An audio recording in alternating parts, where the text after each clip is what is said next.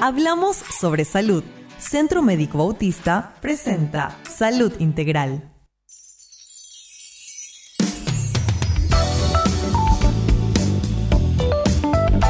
Este es un bloque que lo venimos haciendo hace mucho, en donde damos un muy buen aporte por parte del Centro Médico Bautista a través de sus profesionales, tocando diferentes temas, ¿eh? diferentes temas que de pronto interesen a nuestra audiencia. Hoy nos toca hablar con el profesional, a quien ya lo voy a estar eh, dando la más cordial bienvenida. Vamos a hablar acerca de diabetes en adultos mayores.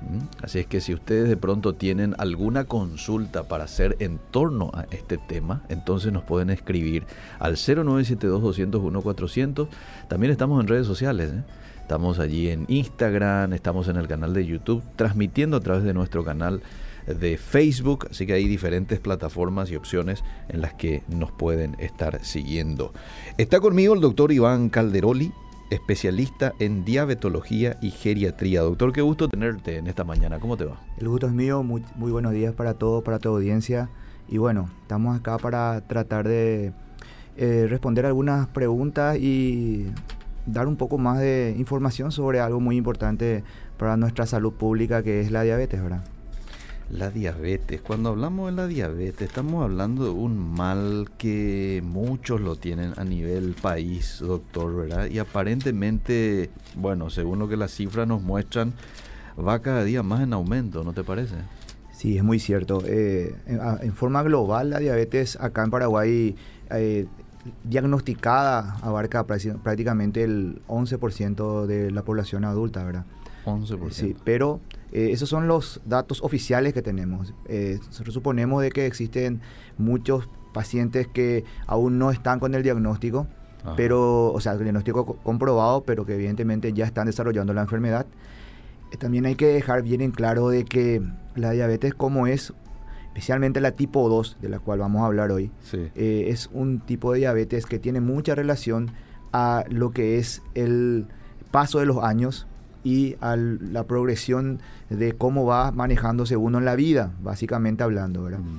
Eh, por lo tanto, llegada a una cierta edad, pasando los 50, 60 años, ese porcentaje va en aumento, llegando a, los, a un promedio de pacientes a nivel de 70 años para arriba, de hasta un 35 a 40% de personas diagnosticadas con diabetes. El Paraguay en sí es un país con muy, alta, muy alto porcentaje de diabetes en adultos mayores. Mm. Eh, esto me da el pie para recordar de que una persona mayor, mm. adulto mayor como lo llamábamos anteriormente, ahora lo llamamos persona mayor, mm. es totalmente diferente el enfoque a un adulto joven por varios motivos. Por eh, el deterioro que ya tienen los órganos, por las enfermedades ya que se van asociando, ¿verdad? Eh, las complicaciones. Las, complicaciones, exactamente. Eh, a más de la cantidad de medicamentos que el adulto mayor ya va consumiendo habitualmente. Entonces, el enfoque del tratamiento, las metas del tratamiento son otros. Mm. Eh, lo que nosotros tratamos de hacer en geriatría, ya digamos, mezclando ya las especialidades, es darle una mejor calidad de vida al adulto mayor. Okay. Entonces tenemos que enfocarnos en cuáles van a ser nuestros objetivos de tratamiento en ese, en ese rango de edad, en, esa, en esa etapa de la vida. Es muy importante que la población entienda de que primero la diabetes no es un diagnóstico tipo terminal, ni tampoco es algo que viene del cielo, una maldición, ni ninguna otro, ningún otro tipo de evento eh, maligno que está ocurriendo en el cuerpo. Es simplemente eh, un deterioro de algunas funciones del cuerpo que llevan al mal manejo de una sustancia muy importante que es el azúcar, que básicamente es el combustible nuestro. Del cuerpo, solo que en este caso ese combustible no está ingresando en el, en el mecanismo interno y se está quedando en la, en la sangre. Por eso es el término muy popular que utilizamos los paraguayos, el famoso azúcar, ¿verdad? Que mm. significa eh, azúcar en la sangre. ese es el concepto clásico y muy bien eh, expuesto en guaraní para la diabetes. Mm. Mientras, las, mientras el azúcar esté dentro de las arterias o de los vasos sanguíneos, no, no dan ningún beneficio al cuerpo. No funcionan como eh, energía y en cambio producen mucho daño sobre esas arterias. Sabemos que las arterias son las que llevan la sangre a todos los puntos del cuerpo. Mm. Esas arterias se deterioran, también se va a deteriorar funciones como la vista, por eso se produce la ceguera, funciones como el riñón, ¿verdad? Por eso se produce una insuficiencia renal en una etapa avanzada que lleva a la diálisis.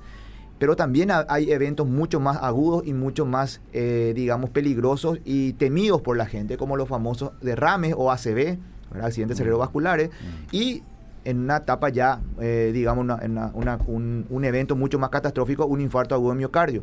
Pasando por otras, por otras digamos, eh, circunstancias que también son importantes, como la famosa neuropatía diabética, que significa molestias en las piernas, en los brazos, que después llevan a un dolor insoportable. Mm. Es un dolor que no cura con los analgésicos comunes. Esas son las complicaciones que también quitan ese mito que dicen que la diabetes no duele. ¿verdad? Mm. La diabetes cuando está complicándose también produce mucho dolor. Mm. Y es un enfoque integral. Ahora nosotros estamos aprovechando, ¿verdad? En esta, esta, la siguiente semana se conmemora el Día Internacional de la Diabetes, que es un evento que, o sea, que es una fecha que la OMS ha elegido desde el año 91 para recordar un poco sobre este problema eh, de salud mundial. Mm. Y en estos años se está insistiendo en la educación. Mm. Educar para prevenir o para tener un mejor futuro. Mm. Básicamente lo que dice el eslogan, ¿verdad? Y este año, básicamente, el eslogan es, o sea, el subeslogan, digamos, es eh, tratar, si no es ahora, ¿cuándo? O sea, ¿qué significa esto? Las personas que no son aún diabéticas mm. y están ya pasando los 40 años o tienen un alto eh, digamos, porcentaje de familiares directos diabéticos, es el momento para que uno vaya a hacerse los estudios, ¿verdad? Comprobar si de repente existe una eh, posibilidad de que eh, exista o de que llegue a desarrollar diabetes. Por eso nosotros tenemos parámetros que son específicos dentro de los exámenes clínicos mm. que nos dicen esta persona es diabética, bueno, eso es el diagnóstico ya, pero también existe parámetros que nos hablan esta persona es prediabética, que significa que aún no ha desarrollado la enfermedad en sí, pero que está a un alto riesgo e inclusive se presume que ya existe cierto riesgo de daño en esa etapa. Entiendo como que la diabetes, de, de la misma manera como la presión alta, es un mal un tanto silencioso, ¿verdad? Pero dame un poco algunos indicios, algunas pocas señales que de pronto el cuerpo da eh, cuando este, quizás estoy con este deterioro, en el cuerpo al cual te estabas refiriendo con relación a la diabetes. Algunas señales que, ah, esperamos un ratito, acá algo tengo que... Claro, no tengo que esperar esas señales para ir al médico, pero digo nomás. ¿eh? Claro, claro. La diabetes, como habíamos dicho, es una condición. Una condición en la cual el azúcar está en un, nivel más alto de lo normal. En la primera etapa, como bien lo dijiste, suele ser silenciosa en el sentido de que no da un síntoma muy, muy específico, ¿verdad? Eh, que es la etapa en la cual queremos nosotros diagnosticarla. ¿verdad? Mm. Eh, la etapa más silenciosa suele durar dos años aproximadamente, pero después viene una etapa que no es tan silenciosa, en la cual uno se da cuenta de que empieza a comer más, de que tiene un poco más de hambre, ¿verdad? ¿Por qué? Porque no está entrando azúcar en el cuerpo y el cerebro le está pidiendo mm. azúcar al mm. cuerpo y entonces da un poco más de hambre, ¿verdad? Esa sería una etapa eh, digamos, ya intermedia. Después uno en una etapa ya un poquito más avanzada empieza a perder peso de la nada. ¿verdad? Uno cree que está eh, en una etapa, una bendición de que está bajando de peso, pero en realidad es que el cuerpo está utilizando ya mm. la grasa para convertir azúcar. Y cuando ya es inminente la presencia de la diabetes, empieza lo que es orinar mucho, ¿verdad? Mm. poliuria lo llamamos nosotros en términos médicos, mm. ¿verdad? Y tener mucha sed. ¿Por qué? Porque deshidrata eso, ¿verdad? Y empieza a dar mucha sed, tomar mucha agua, ¿verdad? Okay. Esos serían ya los puntos en el cual sí o sí uno debería de acudir al médico. Cuando uno está teniendo demasiada hambre, cuando está bajando de peso, cuando está orinando mucho principalmente a las noches, ¿verdad? Y de repente también eh, cuando uno está eh, decaído, porque ¿qué pasa? Eh, uno, el famoso término paraguayo estoy caigüe, mm. estoy sin ganas, sin ánimo. ¿Por qué? Porque el azúcar es la energía que hace que eso funcione en el cuerpo. Y cuando uno no mete azúcar en el cuerpo se produce ese cambio que es muy significativo. Yo te quiero hacer una última pregunta y después ya voy a dar lugar a la audiencia, pero hay dos maneras de hacer frente a la diabetes, ¿verdad? O dos frentes. La primera en lo que tiene que ver con lo preventivo, la segunda en el tratar, ¿verdad? En el tratar nomás ya tenés diabetes y ahora para tener un, buen estilo de, vida. Quiero que me hable un poquito de lo preventivo, porque en el arranque dijiste eh, de que más o menos a una edad es cuando se manifiesta. Eh, entendí como que viene como un resultado de una mala alimentación durante años, ¿verdad? A veces cuando somos jóvenes no pensamos que el cuerpo nos va a pasar más adelante factura. Entonces comemos lo que viene, total soy joven, tengo energía, ¿verdad? Esperamos un ratito porque entiendo de que es algo acumulativo. Es así mismo. Incluso, eh, me voy un poco más allá. Hay personas que tienen un gran porcentaje de posibilidad de tener diabetes porque toda la familia lo tuvo. Mm. Pero puede ser de que teniendo una vida ordenada, una buena alimentación y una actividad física regular, eso se prolongue mucho tiempo, inclusive dejar, no ser nunca diabetes. A pesar de que tenés un papá y una mamá. A pesar, ah, porque es, muy importante, existen algunos términos un poco más profundos, pero lo voy a decir para que la gente entienda como una memoria metabólica. Mm. Significa esto que si yo le acostumbro a mi cuerpo a una buena alimentación, cuando hablo de buena alimentación, yo quiero dejar bien en claro algo especialmente para mis pacientes adultos mayores. No significa dejar de comer. No significa, no, no, significa comer algo que no me gusta. Porque la gente relaciona la palabra dieta con restricción, dejar de comer o comer algo que no le gusta. Eso cambió totalmente. Ahora se habla, se habla de plan saludable de alimentación, que significa que uno tiene que elegir la comida que más le va a producir beneficio dentro de lo que uno quiere comer y dentro de lo que le gusta. Mm. Porque si, si uno come lo que no le gusta, el cerebro proporciona un mensaje negativo, el cual va a mm. hacer que en algún momento no podamos continuar con ese tipo de alimentación. el alimento tiene un mecanismo de, eh, digamos, premio para el cerebro, ah. ¿verdad? Que cuando uno le da un alimento que a uno le, le parece muy agradable, el cerebro se, vuelve, se vuelve alegre, contento y, también el cuerpo se vuelve de esa manera. Entonces, hablando de otra manera, eh, si uno le da al cuerpo algo que no le gusta, el cerebro juega en nuestra contra y hace que no sea viable eso. Sustentable en el ah, tiempo no es. Entonces, tenemos que partir de eso. Yo siempre le doy un ejemplo clásico porque a mí, por ejemplo, eh, yo crecí mucho entre lo que es la tortillita, entre lo que... Ah, me, encanta la tortillita, pero si yo tengo diabetes y tengo una tortillita acá ah. y al lado tengo un picadito de carne, mm. bueno, el picadito de carne es rico, ¿verdad? Mm. Bueno, por lo menos para mí. Entonces, yo elegiría el picadito de carne en vez de la tortilla, ¿verdad? Ah. Porque igual sigue siendo rico, pero esto es mucho más saludable. Ese es nuestro concepto con respecto a elegir la comida saludable. No dejar de comer y no comer algo que no nos guste. Eso mm. quede, bien claro, ¿sí? Mm. Lo otro y muy importante, especialmente en, los adultos mayores, en mm. las personas adultas mayores, es que la actividad física más importante actualmente, hace unos años ya, es la actividad física muscular, que acá en Paraguay no estamos muy acostumbrados a hacerla. ¿sí? Acá nosotros hacemos mucho lo que, o sea, prevenimos mucho lo que es la parte cardiovascular con respecto a la caminata, que está muy bien, está perfecto.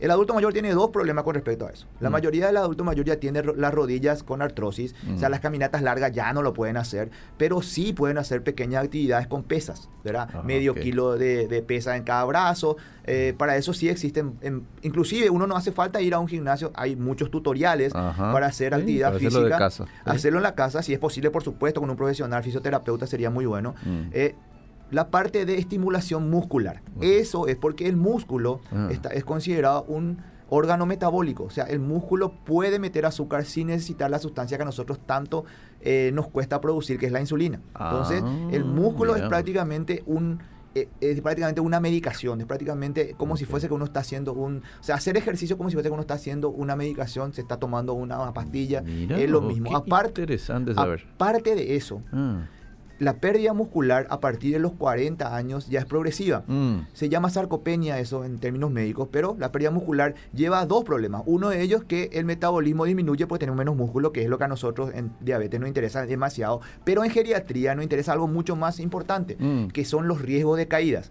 O sea, ¿por qué? Nuestro aparato locomotor, o sea, como nosotros nos mantenemos parados o caminando, depende de los músculos. Si los músculos se van debilitando, ah. evidentemente ya no vamos a poder mantenernos parados, vamos, vamos a tener mucho riesgo de caídas. la caída lleva a ah. traumatismo, especialmente la caída, traumatismo de cadera, la famosa fractura de cadera, encamamiento, cuadro depresivo, y eso empieza a ser un círculo vicioso de infecciones, vuelta al hospital, salida, vuelta, y nos lleva primero a una mala calidad de vida y segundo a la muerte. Y, y en esto quiero ser muy específico. El paraguayo te dice al inicio de cualquier consulta, yo no tengo miedo a la muerte. Hmm. Y probablemente sea cierto, hasta el momento que uno sufra. Mm. ¿sí? O sea, y lo que nosotros en geriatría tratamos es de que la calidad de vida sea buena. O sea, eso es nuestro, ese es nuestro objetivo. Mm. Que uno pueda vivir 10, 15, 20 años, pero con buena calidad de vida. Mm. O sea, estar en una cama postrado, con una sonda acá, una sonda abajo, y no poder hablar, no poder, no poder comunicarse, eso técnicamente no es una buena calidad de vida. Mm. Entonces nosotros lo que buscamos es que el adulto mayor, hasta la edad que el cuerpo o su organismo lo diga, viva pero con una buena calidad de vida. Y eso solamente se logra eh, estructurando eso que vos decís desde que uno es joven. Mm, ¿verdad? mm. Pero nunca es tarde para cambiar los hábitos, los hábitos saludables. Lo que no estamos acostumbrados en Paraguay es hacer la actividad física. Mm. Nosotros pensamos que la actividad física es lo que hacemos día a día. Bueno, el, el señor dice, yo luego eh, soy albañil. o- Ah. Sí. eh, la señora- esa es una actividad laboral en la cual uno, uno está haciendo, eh, tiene un estrés por encima Mm. y el cuerpo no aprovecha del todo. La Mm. actividad física, desde el punto de vista de eh, enfocarnos solamente en eso, relaja, hace que el cerebro piense en eso. O sea, tiene mucha más ganancia. Ok. Entonces, enfocarnos en una actividad física, no importa la edad, Mm. no importa la edad, la actividad física tiene que estar dentro de nuestro objetivo, Mm. una buena alimentación Ok. y hay un punto muy importante, Mm. especialmente en adultos mayores, la salud mental, ¿verdad? Significa buen sueño. Eh, estímulos positivos familiares, ¿verdad? Ajá. Y del entorno. Ah. Nadie puede estar sano si el entorno familiar está enfermo. Mm. Entonces, si el entorno familiar no ayuda, Mm. eh, por ejemplo, hay un- una típica eh, situación que ocurre acá en Paraguay. Todo el Mm. mundo come milanesa y le dan, a- le da una ensaladita al, al que está enfermo de diabetes. No, no. Entonces, eso es discriminar, Ah. ¿verdad? Y entonces el grupo familiar tiene que, tiene que también apoyar en ese sentido. Y lo otro es que el grupo familiar tiene que dar, tiene que dar estímulos positivos. Mm. Eso ir, por ejemplo, a tratar, acá en Paraguay, en guaraní, yo voy a hablar un poco en guaraní siempre, Sí. es el ajá, añe, eh, a- ese. Ah. Eh, estoy ahí orando por él o Ah. por ella, ¿verdad? Ah. Y bueno, orar está muy bien, pero sobre algo positivo. Ah. No, no ir a, digamos, eh, magnificar la enfermedad. Tratar de darle algo positivo, sacarla a esa persona, tratar de estimular. ¿Por qué? Porque la depresión que generan estas enfermedades crónicas son mucho más graves que la enfermedad misma. Quizás alguien diga, yo tengo ya diabetes, ya, ya me descuidé, tengo diabetes, pero de ahora en adelante quiero tomar en serio este tema. ¿Qué es lo que vos recomendás de pronto, doctor? ¿Qué debe evitar la persona? Porque ya está ahí con su cuadernito, va a anotar, voy a tomar en serio, voy a, voy a pasarla eh, bien en las medidas, las posibilidades, sin tener que esto siga avanzando, ¿verdad? Ya dijiste el tema de ejercicio físico, ¿eh? y un punto muy importante que tiene que ver con las pesas, más aún si ya la persona tiene unos cuantos años encima, ¿verdad? Porque dijiste que los músculos tienen un, un papel fundamental dentro del cuerpo. Pero ¿qué de pronto vos decís? Esto disminuye y la persona está ahí para notar y va a empezar a disminuir. Bueno, primero, que como dije al inicio, no significa eh, dejar de comer. O sea, esos, por más que hay algunos esquemas de alimentación como el famoso ayuno intermitente que estarán viendo por las redes sociales, en Sí. internet, esos son técnicas, son técnicas que son buenas si se las hace en forma correcta. Pero lo primero que uno eh, recomienda es que no dejar de hacer los alimentos principales. Desayuno, almuerzo, cena, Ah, ¿verdad? No hay que saltar. No nada. hay que saltar porque Bien. el cuerpo necesita energía. Muy Ese es el punto primario. Lo- con respecto a cuáles son los alimentos con más contenido, ¿verdad? Eh, o que, que se transforman más fácilmente en carbohidrato o en glucosa o en azúcar, como llamamos com- comúnmente. Acá en Paraguay eh, estamos acá, número uno está la mandioca, ¿verdad? La mandioca se convierte absolutamente en azúcar, entonces tendríamos que restringirlo a lo mínimo posible eh, la batata, ¿verdad? Y los panificados tendríamos que utilizarlos con moderación. ¿Qué significa esto? Podemos usarlo con el desayuno. eh, disminuye un poco la cantidad de azúcar si lo tostamos. Eh, no hay mucha diferencia en contenido de azúcar entre el pan blanco, o sea, no existe luego diferencia encima. Probablemente el el pan, blanco tenga menos azúcar que el pan salvado y el pan integral, que son otros tipos de panes. Ah, mira. Pero el pan integral, que tiene un poco más de fibras, es bueno para la digestión. O sea, cualquiera de los tres lo podemos usar, con moderación. O sea, podríamos usar, por ejemplo, un bollo de pan que llamamos pan felipito a la mañana. Sí. Con el desayuno no hay ningún problema, ¿verdad? Eh, pero tratar de moderar eso a la tarde y a la noche. Recordar de que todos los derivados de la harina, principalmente la harina, mm. que es eh, más refinada, se convierte fácilmente en azúcar. Mm. Ahí viene también un gran error que cometemos nosotros, porque pensamos que todo lo que es al horno es saludable. Pero mm. si hacemos, por ejemplo, una tarta que está recubierta con harina, eh, saludable en su cocción, pero en su contenido tiene mucho azúcar. Tratar de aumentar la cantidad de eh, ensaladas que consumimos en el plato. El plato saludable técnicamente es la mitad de ensalada, que puede ser ensalada fresca o también puede ser verduras hervidas o la forma de cocinar. La otra mitad se vuelve a partir en dos, o sea, un cuarto sería eh, proteínas puras como carnes. Las carnes puede ser pollo, puede ser pescado, puede ser la carne de vaca, puede ser eh, al horno, puede ser a la parrilla, que nuestro asado no está bien permitido. Lo que no es recomendable son los chorizos, los asinados. Ok, ok. También el pollo de la manera que sea. Solamente la forma frita es la que nosotros queremos evitar porque justamente genera muchísima liberación. Y el otro cuarto puede ser, por ejemplo, arroz inclusive. Y el, eh, con respecto al arroz, hay dos recomendaciones. Si es posible, dentro de las condiciones económicas, pues puede conseguir el arroz parborizado. Mm. Es el mejor tipo de arroz porque libera menos almidón. ¿sí? Y otra recomendación es que no, eh, no agarrar y hervir en, en, muchos tiempos, o sea, no empezar a cargar como hacemos nosotros, ah. terminando el agua, le ponemos más agua. en el primer hervor quitar, porque mientras más le, más estamos quitando almidón. Mientras más agua le estamos colocando, más almidón estamos quitando. Esas serían las dos recomendaciones con respecto al arroz. El fideo podría ser hecho en forma seca, sin, sin, usar, sin usar mucho aceite, mm. una o dos veces a la semana. ¿Verdad? Supongo que el eh, fideo de arroz es, mejor, ¿verdad?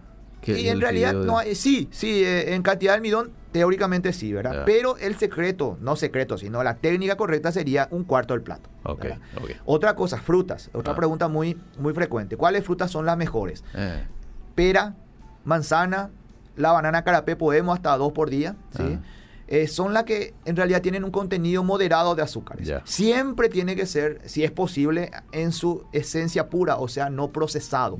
Una vez que eh, procesamos ya empieza a liberar más azúcar. Por ejemplo, hacer un jugo de manzana libera más azúcar que comer la manzana en ah, forma... Eh, con los jugos o con las infusiones, ah. lo que nosotros recomendamos tanto en diabetes como en geriatría, son los cítricos, ¿verdad? El pomelo, el limón, y acá en Paraguay tenemos mucho el burucuyá, ¿verdad? ¿Por qué? Nos aporta vitamina C, no nos aporta demasiado azúcares mm. y eh, nos da saciedad y nos da un beneficio interno que es acompañar la comida como estamos acostumbrados la mayoría de los paraguayos, ¿verdad? ¿Jugo de naranja también podría ser? La naranja también puede ser, solamente que hay que tratar de no, no usar muchas naranjas y no, no, no procesarla tanto, si es posible, exprimirla y usar con, con moderación. Sí. Muy bien. Bueno, eh, voy a los mensajes de la gente. Buen día, doctor. Aquí en Buenos Aires. A ver, ¿por qué aquí no estoy pudiendo maximizar? Ahí. Espera que no sé dónde se me fue mi querido Ariel acá. Voy a tratar de encontrar justo, no sé si por llegar mensajes se me perdió. Pero te, voy a, leer enseguida, doctor. No hay problema. No sé si querés agregar algo. No, que si, siguiendo con, el tema de, las frutas, me, me, gustaría que tengan mucho cuidado con las frutas típicas nuestras que tienen mucho azúcar, como la sandía, ¿verdad? Que tiene una cantidad de azúcar importante. Eh, no está prohibido, nada está prohibido, pero siempre con moderación. Mm. Saber de que cuando uno elige un alimento, tiene que tratar de no mezclar los alimentos, o sea, eh, no, no, por ejemplo, nuestro, nuestro asado nosotros lo solemos comer típicamente con una ensalada de papa. Eso, por ejemplo, es mezclar carbohidratos, proteínas, ah, entonces, eh, eh, y va a sumar ah. con respecto al contenido de azúcar que tiene. Estoy hablando de las personas ya diabéticas y ya con un con un control que tenemos que tener cuidado. Lo ideal entonces sería con una ensaladita verde. Exactamente, una ensalada verde y por supuesto la otra recomendación es que no sea demasiado grasienta la carne, ¿verdad? Ya. O sea, tratar de moderar un poco las grasas. Aquí en Buenos Aires las plazas lleno de gente haciendo caminatas, ejercicios y los adultos mayores también y algunos andan en bicicleta. Es muy bueno verlos, me animan a hacer lo mismo, dice un paraguayo que está allá en Buenos Aires. Pero por supuesto. Qué bueno esto. Pero por supuesto, ¿qué pasa? Es una cultura, o sea, es, es un hábito cultural. Es algo que tenemos que nosotros también los paraguayos,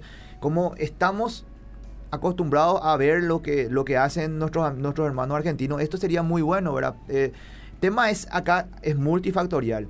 ¿Cómo pedirle al adulto mayor que vaya a la plaza si nuestras plazas no están preparadas para el adulto mayor? ¿Cómo pedirles que vayan a caminar si es que la seguridad no es buena? Mm. Entonces, es un, es un todo. Es un todo, ¿verdad? Bueno, eh, buenos días. ¿Es normal que un diabético tenga desbordes en la noche al, orinar o ya es un problema? Eh, desde Villa Elisa eh, afecta que sea guardia de noche cuando tiene diabetes por los horarios distorsionados y falta de sueño. Totalmente. Eh, con respecto a lo de la diuresis o la orina, y es sinónimo de que no está equilibrada sus, no, está, no está llegando al objetivo del control diabético. Mm, ¿verdad? El diabético bien controlado eh, no tendría que tener ese problema a la noche a menos que ya esté con un problema que se llama incontinencia, ¿verdad? que mm. también es un problema que, suele ocurrir en los adultos mayores, que va por otro lado, tiene que ver la diabetes, pero tiene ya otro mecanismo de solución.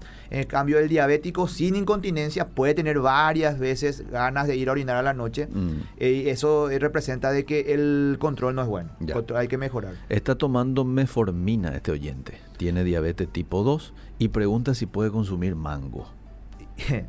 bueno, primer punto. La metformina es muy buen medicamento. Lo que hay que ver en qué, en qué situación de su diabetes estamos, ¿verdad? O sea, cómo está su control con respecto a sus controles de azúcares eh, en la casa y en su control laboratorial de que lo que nosotros llamamos la hemoglobina glicosilada, que es mm. un control que se hace cada cuatro meses para ver cómo estuvo el porcentaje de azúcar durante ese tiempo. si, su azúcar está controlada, que significa que la hemoglobina glicosilada tiene un valor numérico menor a 7 o hasta 7, que el valor normal es menos de 6,5, mm. ¿verdad? O que su azúcar en ayunas esté menos de 140, mm. ¿verdad? Entonces, eh, el paciente puede seguir con su meformina. Ahora, si no se está logrando su objetivo, habría que ver otro tratamiento. Bien. Y, el, perdón, y el mango, el mango tiene un alto contenido de, azúcar. Se ah. puede, inclusive yo digo a eso, un día de por medio, sin exagerar con las otras comidas, un mango puede ser. Ok, muy bien. Tengo diabetes tipo 1 infanto juvenil. ¿Con quién consulto? También con, lo con el diabetólogo, problema. El diabetólogo está en, eh, en, este, en esta ocasión yo dije que iba a hablar de diabetes tipo 2 porque el rango más común acá en Paraguay de los adultos mayores es el tipo 2. Ya vamos a tener dentro de muy poco, ya lo tenemos, los mm. diabéticos tipo 1 que llegan a la, a la edad de mayores de 60 años. Mm. Pero el tipo 1 sí es para un diabetólogo o para un endocrinólogo, ¿verdad? Igualmente. Mm. Porque es un, es un caso ya en el cual el, cuerpo no procesa, o sea, no genera insulina. Mm. Entonces, si, eh, los llamados insulino dependientes tiene que ser un tratamiento integral con insulinas, dos tipos de insulina básicamente, una mm. lenta y otra rápida, mm. y un esquema muy parecido al tipo 2 con respecto a la actividad física y la alimentación. Ok. Yo voy a dar el número de teléfono para que usted pueda llamar, quitar una cita. ¿Usted qué día está, doctor? Estoy los martes, eh, a, la, a, la, tarde. Muy bien. Puede quitar aquí con el médico, quien hoy me acompaña, Iván Calderoli, o puede quitar con algún otro profesional hay, muchos, hay varios. 021-688-9000. 021-688-9000. Allí hay una persona en recepción, lo va a atender con toda la amabilidad que usted eh, se merece y lo va a derivar, le va a anotar ¿sí? este, con, algún profesional. Te leo algunos mensajes más, doctor. Sí. Estamos llegando al final, pero voy, está muy interesante todo y tu desarrollo me gusta mucho también. Estoy escuchando el programa, quisiera compartir mi desayuno. Ah, mira para ver si es que pasa la prueba. Perfecto, perfecto. Siempre es el mate cocido. Acompaño con avena, sin el pan y cosas dulces. ¿Estás haciendo bien este oyente? Sí, eh, no va a subir el azúcar, o sea, muy poco. El mate cocido, si es no quemado con azúcar, está muy bien. Mm. Eh, la avena sí aporta cantidad importante de, de proteínas eh, lo que sí, el grado de saciedad no sería tan importante ahí, ¿verdad? Eso tendría que ver, probablemente lo va a reforzar con una media mañana. Ya. Desde el punto de vista del ingreso de azúcar en ese momento está correcto. Yo siempre aconsejo un, un desayuno integral donde se pueda consumir carbohidratos, proteínas y también algún tipo de infusión como estamos acostumbrados nosotros, como sería el cocido, que es lo que más nos gusta a nosotros, ¿verdad? Con leche, siempre yo le digo que mejor la leche es cremada por un tema de salud, ¿verdad? La avena está muy bien, ¿verdad? Yo creo que ahí lo que eh, faltaría un poco más de proteínas, ¿verdad? Un poco más de proteínas. Bueno, y citó el doctor, dijo, consuman un buen arroz. Y aquí nosotros tenemos arroz cotidiano, así que va a andar al supermercado y comprar este arroz cotidiano. Siguiente pregunta. En mi análisis me salió mi glucosa 100 y después al hacerme otra vez me salió 90 y después un tiempo me salió otra vez 100. Mi doctor me prohíbe plan blanco, eh, videos, supongo que fideos. Eh, a ver, ¿qué me, ¿qué me dice del arroz integral? No tengo familiares diabéticos, no tengo hambre de lo normal, me estoy cuidando como me dijo mi médico. Arroz integral.